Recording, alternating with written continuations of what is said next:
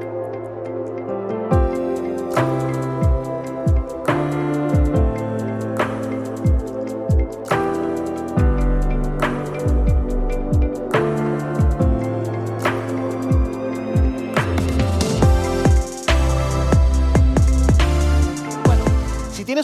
Por favor, vamos a 1 de Timoteo capítulo 6. 1 de Timoteo capítulo 6, si no tiene su Biblia, eh, quizás va a tener una Biblia en, la silla que está al frente suyo o también tenemos, eh, tenemos los pasajes bíblicos en la pantalla que está detrás mío. Así que 1 de Timoteo capítulo 6, comenzando desde el versículo 17.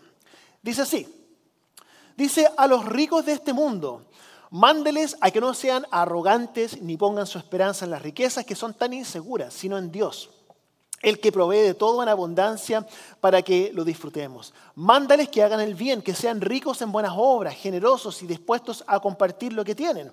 De este modo atesorarán para sí un seguro fundamento para el futuro y obtendrán la vida venidera.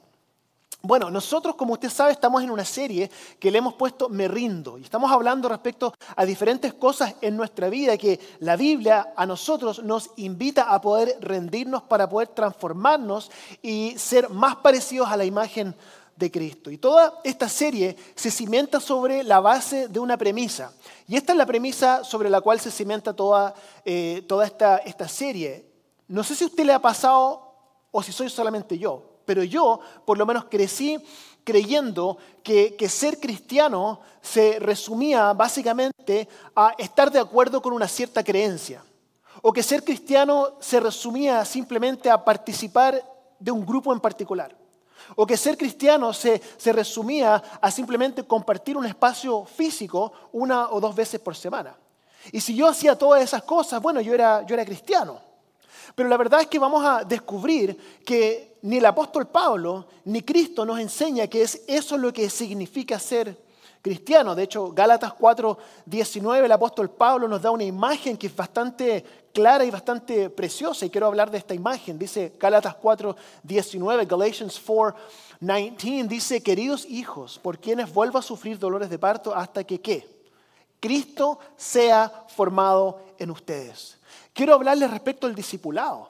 ¿Qué es lo que significa ser un discípulo de Cristo? Porque nosotros como, como cristianos, como seguidores de Cristo, no estamos llamados simplemente a ser conversos. Nosotros somos llamados a ser discípulos de Cristo. Y ser un discípulo de Cristo significa que yo estoy progresivamente transformándome a la imagen de Cristo. Estoy progresivamente permitiendo que Cristo sea formado en mí.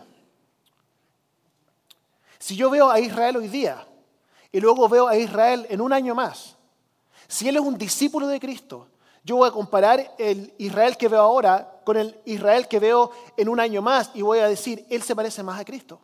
Porque él ha estado caminando con Cristo, él ha sido formado a la imagen de Cristo, como dice Romanos 8, 29. Y es por eso que estamos aquí. Es para nosotros poder imitar a Jesús y sacar las cosas de nuestra vida que no se parecen a Él. Usted puede venir aquí domingo tras domingo y le prometo, yo siempre voy a estar feliz de verlos a ustedes, muy feliz de verlos a ustedes. Usted puede venir aquí todos los domingos, yo voy a estar feliz de verle, realmente lo digo de todo corazón. Pero yo a usted no le haría ningún favor si le dijera que es solamente por eso que estamos aquí, que estamos solamente aquí para venir aquí. Y que el objetivo final de su caminar con Cristo es que usted aparezca cada domingo aquí durante una hora y se siente en esos asientos. Si usted lo quiere hacer así, ningún problema, yo voy a estar feliz de verlo. Pero yo no estaría realmente siendo el pastor que usted necesita si yo le dijera, eso es todo. Porque no es realmente así. Y esto quiero aclarar que no es una cuestión de salvación. la salvación aquí no está, no, está en cuestión aquí. Mire, Efesios 2, 8 dice así. Ephesians 2.8 dice esto, porque por gracia ustedes han sido salvos. Es importante eso. Por gracia ustedes han sido salvos. ¿Mediante qué? La fe. Y esto, ¿qué cosa? La fe, ni siquiera la fe procede de ustedes, sino que la fe incluso para poder creer es un don de Dios. Todo esto es regalo de Dios para que nadie se pueda llevar el crédito, para que nadie se gloríe, ¿cierto? Entonces, muy importante entender que la salvación viene única y exclusivamente de Dios. Y nosotros simplemente somos receptores de esta salvación que fue generada por Cristo hacia nosotros. Pero el problema es que para muchos de nosotros ahí se acaba. Recibí la salvación y tengo la salvación y me sostengo de la salvación y no hay ningún cambio en mi vida, simplemente quiero tener mi salvación y pienso que de eso se trata la vida cristiana. Cuando en la realidad nosotros somos invitados a entrar en un proceso. Cuando nosotros recibimos la salvación, gracias Señor porque tú me salvaste, ¿y luego qué? Esto, de eso se trata esta serie ahora. Efesios 2.10 dice, Ephesians 2.10 dice así, porque somos hechuras de Dios, creados en Cristo Jesús para buenas obras, ¿ok? Las cuales Dios dispuso de antemano a fin de que las pongamos en práctica o a fin de que andemos en ellas. Entonces recibimos la salvación de Cristo, que es absolutamente gratis. La recibimos, gracias Señor, la recibimos por fe. Y luego hay un camino que fue preparado para nosotros desde antes de la fundación del mundo. Es un camino de buenas obras que está creada para que nosotros andemos en ellas. Entonces, cuando caminamos en este, en este camino de buenas obras, hay cosas en nuestra vida que como que nos pesan, y cosas que no nos ayudan, y cosas que tenemos que dejar de lado, eliminar de nuestra vida, como decía Hebreos 12 la semana pasada, que no nos permiten caminar el camino que Cristo ha puesto delante de nosotros. Entonces, ¿cómo hacemos que esto funcione? ¿Cómo nosotros logramos sacar de nuestra vida todas estas cosas que impiden que nosotros seamos, número uno, formados a la imagen de Cristo y número dos, que podamos nosotros caminar con, con perseverancia esta carrera que Dios ha puesto por delante de nosotros? Y es una palabra, y no es una palabra muy popular, y la palabra es esta, es muerte. Hay cosas en nuestra vida que nosotros tenemos que hacer morir. Tenemos que hacerlas morir en nuestra vida. Y hemos estado hablando respecto a todas estas cosas, respecto a las cosas en nuestra vida que nosotros tenemos que dar muerte. Y comenzamos la primera semana hablando respecto a la envidia. Luego hablamos respecto al miedo. La semana pasada hablamos respecto, perdón, hablamos respecto a las relaciones tóxicas. Y quiero aclarar que quiero aclarar algo que dije el domingo pasado y quiero decirlo nuevamente, que el mensaje del domingo pasado no fue yo a usted dándole permiso para dejar a su cónyuge. ¿Ok? Solamente quiero volver a aclararlo, porque ese es un tópico para otro mensaje. Vamos a hablar respecto a eso. ¿Ok? Pero hoy día vamos a hablar respecto a un tema que nosotros tenemos que dejar de lado. Y el tema es este. El tema es la codicia. La codicia. ¿Ok? La codicia o la avaricia, ¿cierto? Cualquiera de los dos es una buena es una, buena traducción. La codicia es un tema que, que, nos incomoda. Nadie va a poner codicioso en su currículum cuando esté buscando trabajo, ¿cierto?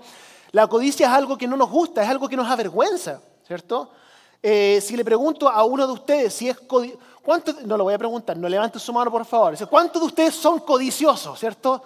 Difícil levantar la mano porque no estamos orgullosos de eso. Hace unos domingos atrás pregunté cuántos eran hipócritas la mitad de ustedes levantó la mano. Y luego pregunté cuántos de ustedes sentían, eran envidiosos, ¿cierto? Y fue como el 10%, ¿cierto? Entonces la codicia, yo no sé, yo creo que uno va a levantar la mano y se va a sentir muy, muy solo, así que no quiero, no quiero ponerlo en vergüenza, pero la realidad es que yo diría que todos nosotros lidiamos con la codicia en diferentes grados. Todos nosotros lidiamos con este, con este problema. Y quiero que nos hagamos la siguiente pregunta. ¿qué es la codicia?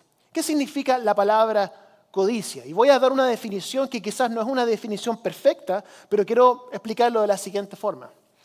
Si usted no es cristiano o no es cristiana, la codicia es básicamente esto. Todo lo que yo tengo lo he recibido como resultado de lo que yo he hecho. Y todo lo que yo he recibido es 100% para mí. Okay. Para un cristiano es parecido, pero quizás va a ser un poco diferente. Reconozco que todo lo que tengo lo he recibido de Dios, pero todo lo que he recibido de Dios es 100% para mí. Entonces es importante entender que esas son definiciones de, de, codicia. Ahora yo entiendo que es una palabra fuerte, pero básicamente es esto. Y yo entiendo, porque yo me siento así muchas veces también. Yo me lo gané, a mí nadie me lo regaló, esto no es gratis, yo trabajé para lograr lo que yo tengo, todo esto entonces como resultado es mío. Pero eso es la codicia. 1 Timoteo 6, 17 dice así. 1 uh, Timothy 6, 17 dice así. A los ricos de este mundo, dice, a los ricos de este mundo, Mándeles que no sean arrogantes ni pongan su esperanza en las riquezas, que son tan inseguras, sino en Dios. Él nos provee de todo en abundancia para que lo disfrutemos. Y usted puede decir, pastor, ese versículo no es para mí. No es para mí, porque yo acabo de leer claramente ahí dice los ricos de este mundo. Y yo no soy rico.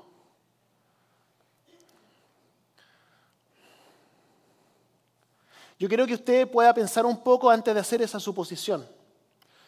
Que no, suponga tan rápido de, que usted no es rico. Usted puede decir, yo no soy rico. Y la razón por la cual usted puede decir, yo no soy rico, es porque usted no se siente rico. Pero la pregunta es esta, ¿con quién se está usted comparando? Si usted se está comparando con los Kardashians, probablemente ninguno de nosotros es rico. Pero en comparación con el resto del mundo, ahora, yo no digo que nadie de aquí, yo no digo que, que todos aquí sean ricos, no estoy diciendo eso. Pero en comparación con el resto del mundo, la mayoría de ustedes, de nosotros, sí lo somos. Si usted vive en un hogar al cual entran más de 12 mil dólares anuales, este versículo es para usted.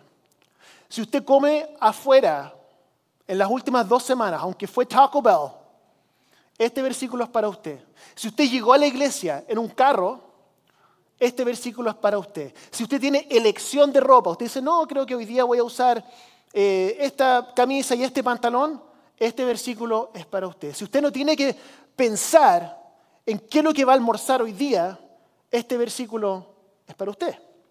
Porque la mayoría del mundo, si usted se da cuenta, realmente vemos la estadística mundial, las personas, la gran mayoría, trabajan hoy día para recibir el dinero, para poder comprar la comida que van a comer hoy. Esa es la realidad de la mayoría, de la mayor parte del mundo. Algunos de ustedes saben que yo crecí como misionero en Chile, en los 80, país del tercer mundo, y a veces venían misioneros de Estados Unidos. Y cuando ellos predicaban, este, este error creo que lo cometí una sola vez, fue este, que los pastores de Estados Unidos, de California, llegaban y predicaban y decían, sí, claro, cuando yo estaba jugando golf la semana pasada, bla, bla, bla, bla, bla, y uno miraba la, reacción de las personas. O decía, sí, cuando estaba en mi casa y se me echó a perder el aire acondicionado, y uno miraba la reacción de las personas. O decía, sí, la semana pasada cuando estaba en un restaurante eh, y la, la, persona que me estaba ayudando, ¿cierto? El servicio era terrible. Yo miraba la reacción de las personas del tercer mundo, gente realmente pobre, miraban y yo tuve que explicarle a los pastores que ellos no entendían que todos los ejemplos que ellos estaban usando, ninguno de ellos se podía relacionar con esos ejemplos porque ellos eran personas ricas en comparación con ellos. Pero las personas que daban estos mensajes, ellos no se daban cuenta, no sabían realmente lo que estaban produciendo en el público y no se daban cuenta de la misma forma en que muchas veces nosotros no nos damos cuenta. No nos damos cuenta de todo lo que nosotros nos ha bendecido. Um,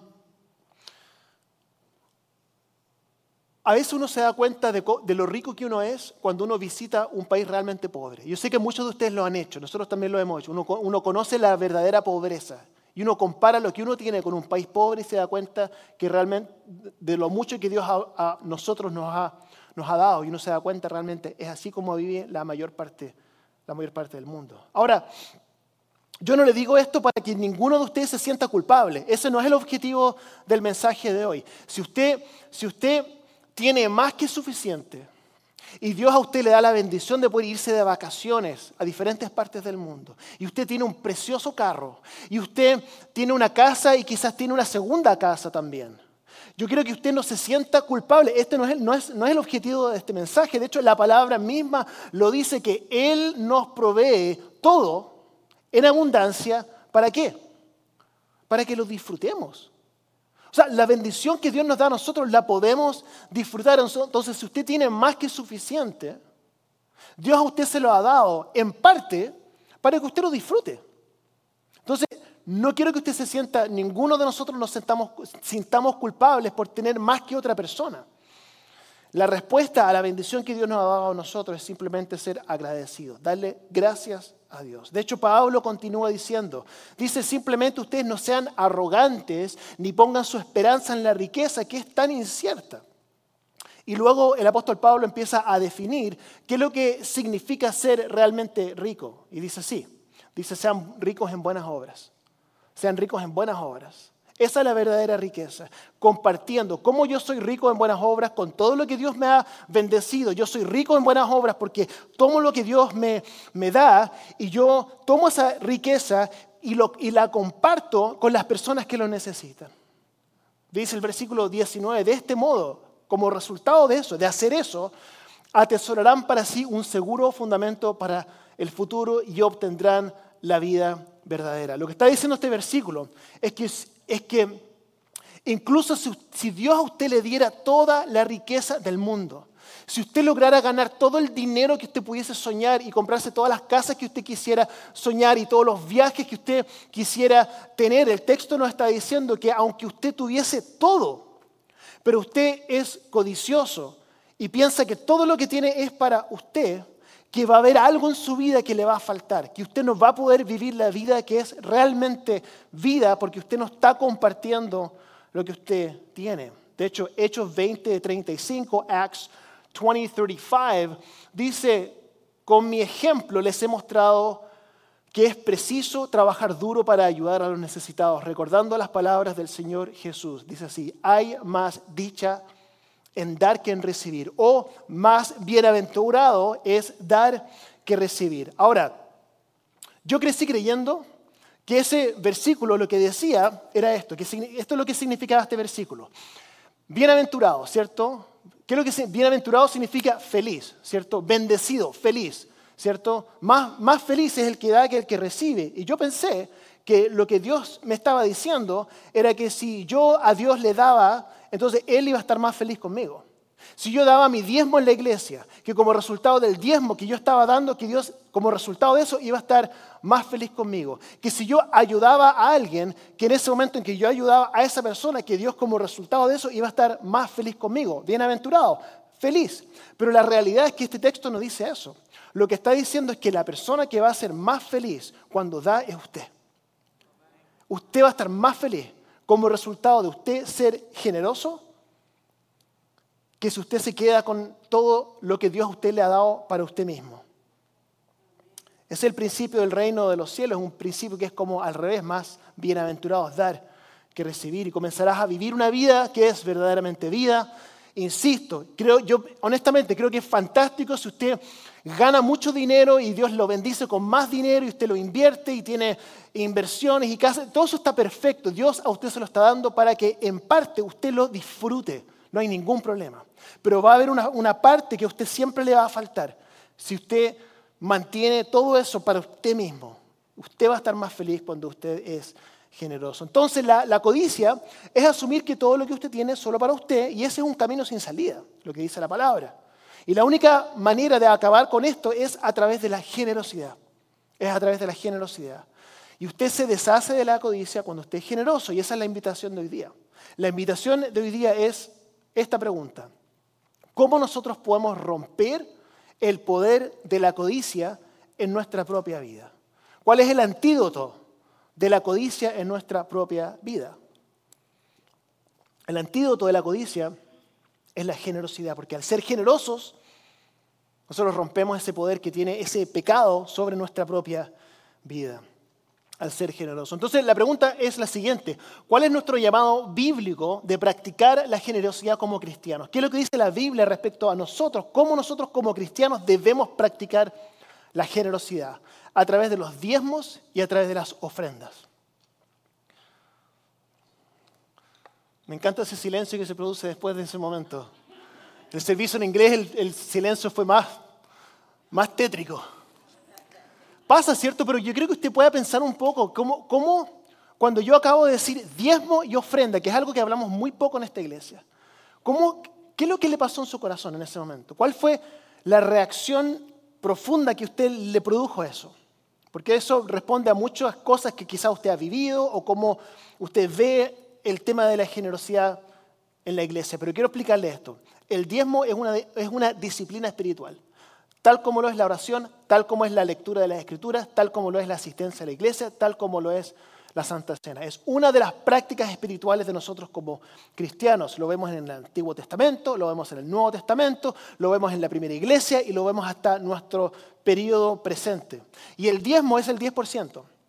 El 10% de lo que, de lo que nosotros recibimos es, el diezmo es el 10%. Y la idea del 10% es que el 10% representa el todo, representa todo lo que yo recibí. Y ese 10% cuando yo se lo devuelvo a Dios, en el fondo lo que le estoy diciendo, todo lo que yo tengo lo he recibido de ti.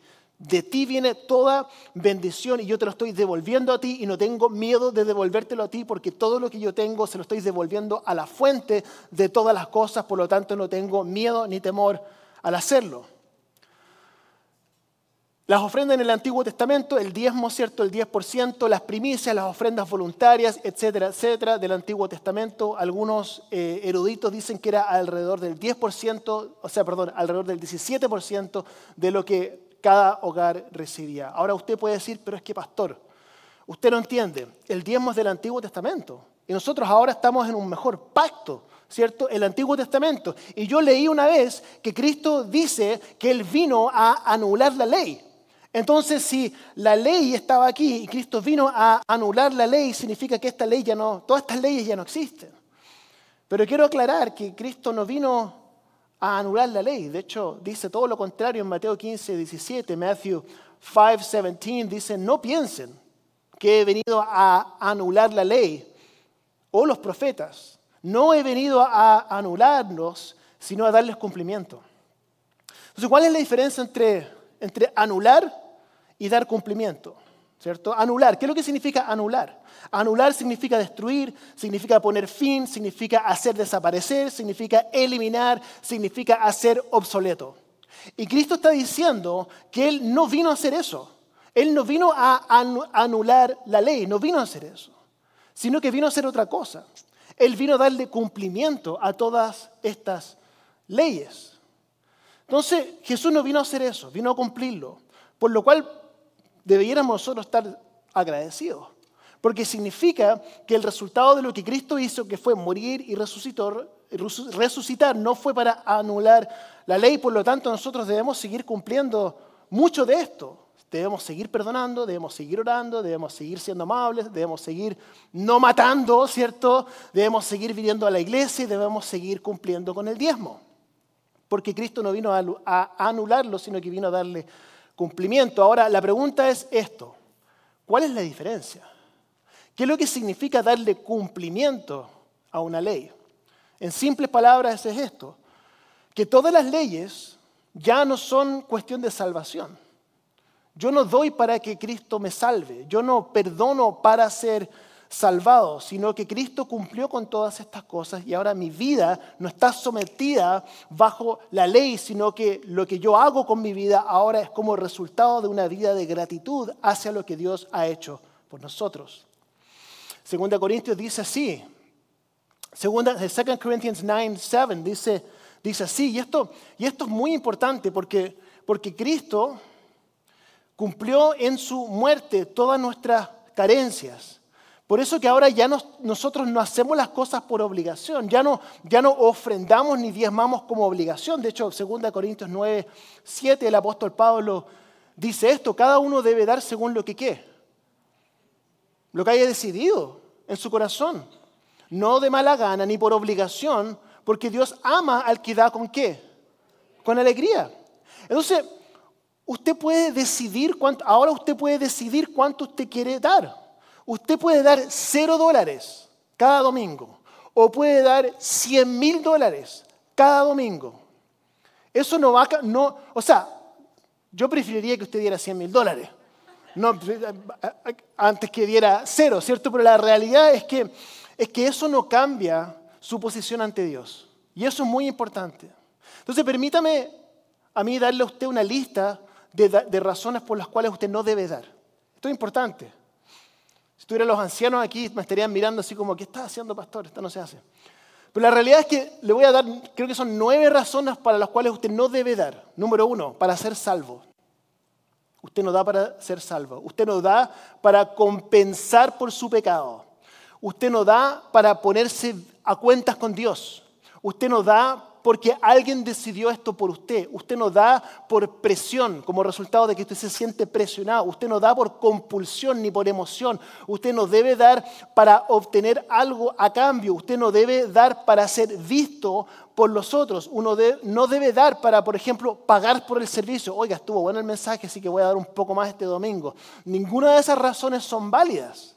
De hecho, si usted alguna vez desde el, escenario se ha sentido presionado o se ha sentido culpable, o se ha sentido manipulado, o se ha sentido condenado, yo quiero pedirle disculpas a nombre de nuestra iglesia. Si alguna vez usted se ha sentido así, no ha sido nunca nuestra intención, porque ese no es el corazón de la generosidad. las únicas dos razones bíblicas para las cuales usted debe dar es, número uno, con alegría. Si usted no está dando con alegría, tiene que revisar su corazón. Y número dos, lo que usted ha decidido. Voy a explicar los dos y luego vamos a terminar. Número uno, con alegría.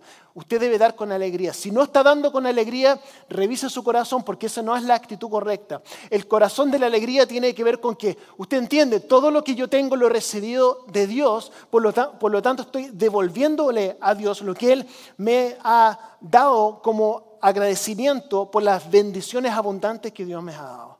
Con alegría. Y número dos, lo que usted ha decidido. Lo que usted ha decidido, y esto es muy importante. Y he estado pensando bastante en esto durante las últimas semanas.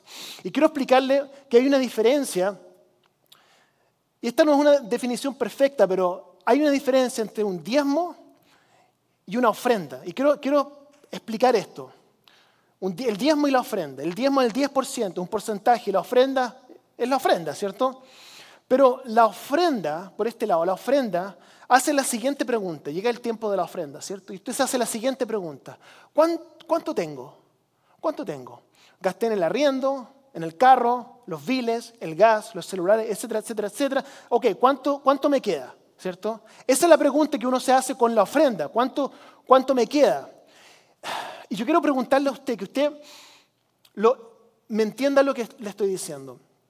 ¿Usted cree que usted está honrando a Dios al Dios que le provee a usted todo lo que usted necesita, preguntándose cuánto me queda?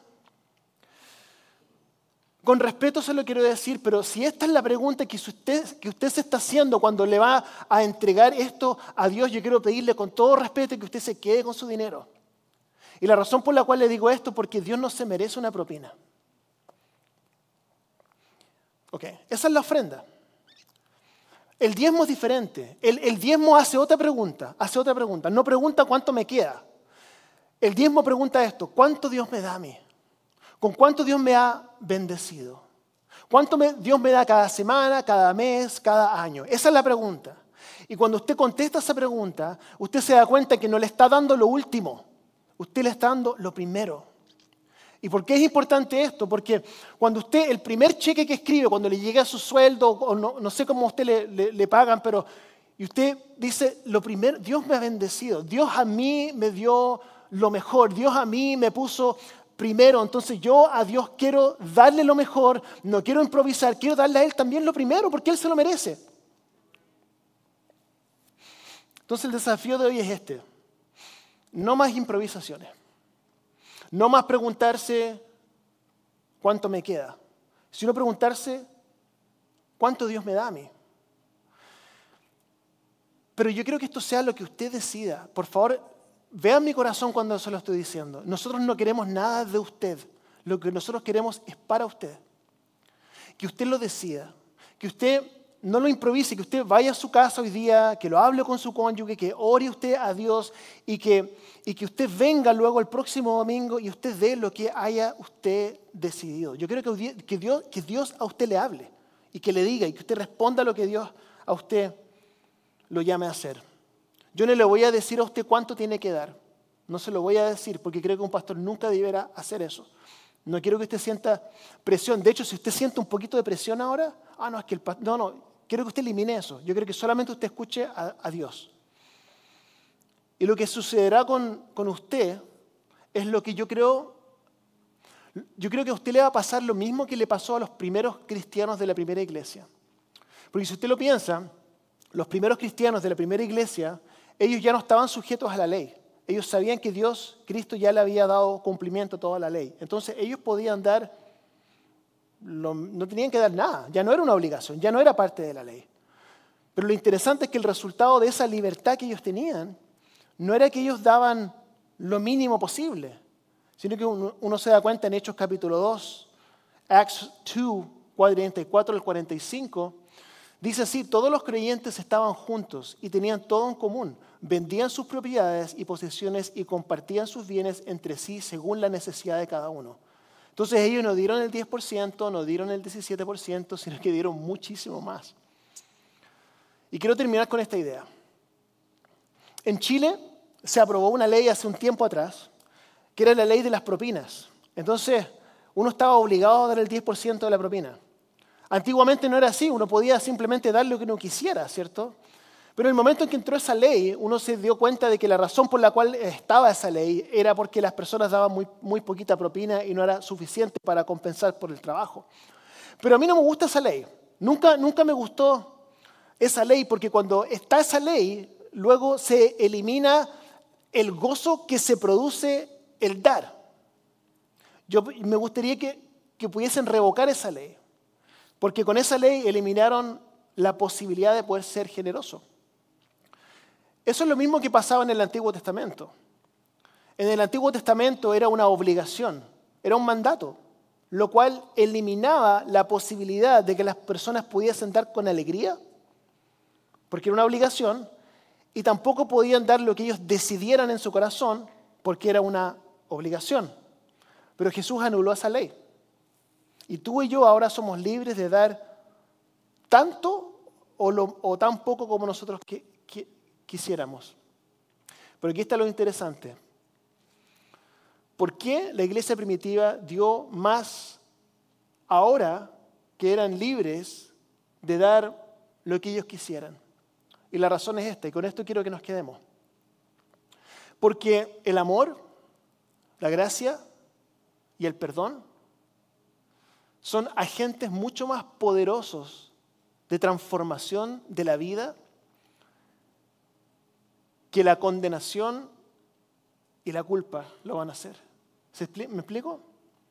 Y ese es nuestro, nuestro motivador.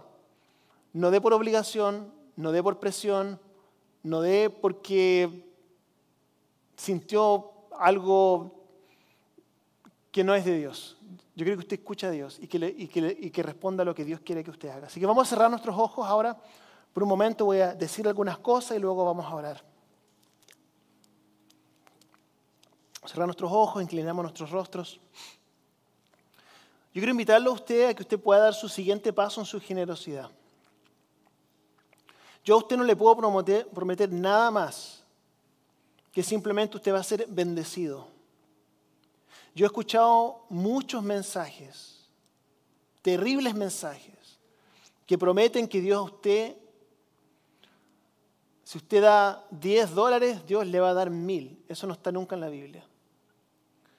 Lo único que Dios promete es que usted Dios lo va a bendecir. Y así va a ser. Entonces yo quiero que usted piense en lo que Dios a usted le está hablando y lo que Dios quiere que usted haga. Y que usted simplemente responda a lo que el Espíritu Santo usted le diga. Señor Jesús, damos gracias por este tiempo. Damos gracias por nuestra iglesia. Damos gracias porque nuestra iglesia siempre ha sido una iglesia tan generosa. Gracias porque muchos de nosotros entendemos este principio. Entendemos que tú no necesitas nuestro dinero, tú eres dueño de todo y que tú vas a estar bien, ya sea si nosotros damos o no damos. Nosotros como iglesia también, Señor, vamos a estar bien. Y damos gracias porque eso nos da libertad de poder simplemente explicar lo que tu palabra dice y dejar que el Espíritu Santo haga el resto. Así que oramos que tú puedas hablar a cada uno de nosotros, que tú puedas em, eh, mover nuestros corazones a poder dar este paso en obediencia a ti, Señor. Así que damos las gracias y entregamos este mensaje a ti en el nombre de Jesús. Amén. Amén.